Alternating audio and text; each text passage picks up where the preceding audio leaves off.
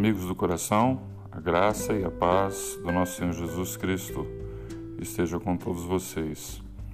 A palavra que vamos compartilhar é em Salmo 62, versículo 7, que diz assim: De Deus dependem a minha salvação e a minha glória. Estão em Deus a minha forte rocha e o meu refúgio.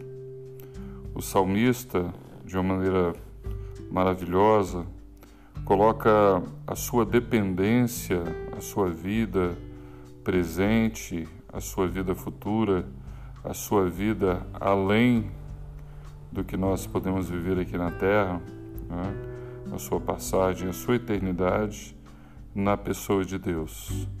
A sua própria integridade, a sua própria dignidade, a sua própria honra, da sua maneira que, você, que ele vive, ele coloca tudo nas mãos de Deus, na dependência de Deus, porque ele não vê capacidade nele né? e nem no seu próprio viver, que pode ser falho, que pode errar, por ele ser humano, mas ele coloca tudo isso nas mãos de Deus. Busca viver, com certeza, de maneira honrosa, de maneira digna, de maneira é, que tenha virtude, que faça a diferença aqui. Tanto é que a Bíblia diz para sermos luz e sal na terra, para sermos bom tempero que possa é, temperar, né? trazer, trazer saúde, trazer paz, trazer dignidade perante a sociedade.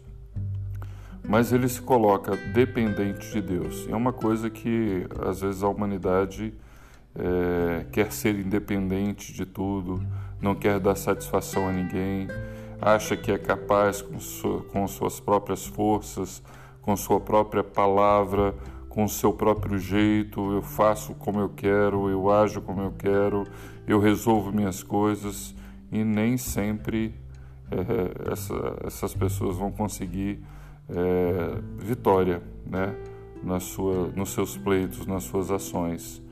Nós dependemos uns dos outros e, mais ainda, dependemos da ação de Deus na nossa vida. E o salmista se entrega por completo, dizendo que é dependente. Olha, um rei, o rei Davi, né, ou o escritor do salmo, dizer que depende de Deus a sua salvação, ele se mostra incapaz, se mostra mínimo e dá a quem de direito, ao Senhor Todo-Poderoso, a a resguardar né, o poder da salvação para a vida dele. E ele coloca então essa confiança em Deus, coloca a sua vida, a sua dignidade, a sua honra nas mãos de Deus, porque muitos são aqueles que querem o tragar, o derrotar, é, destruir a sua integridade, destruir o seu nome, destruir ah, as suas ações. E ele ainda, nesse versículo bíblico, diz assim: Estão em Deus a minha forte rocha e o meu refúgio. Olha, se ele era muito atacado, se ele era muito difamado, se corria risco de vida, mas ele buscava em Deus e dizia que Deus era sua forte rocha, ah, dizendo que em Deus ele tinha refúgio, tinha abrigo. Assim, quando nós depositamos a nossa confiança em Deus e dizendo que Ele era uma rocha firme e que Ele é a proteção para todos os momentos, é uma realidade de vida para a gente clamar, para a gente declarar, para a gente buscar nos dias de hoje. Onde nós vamos buscar refúgio? Onde nós vamos buscar proteção?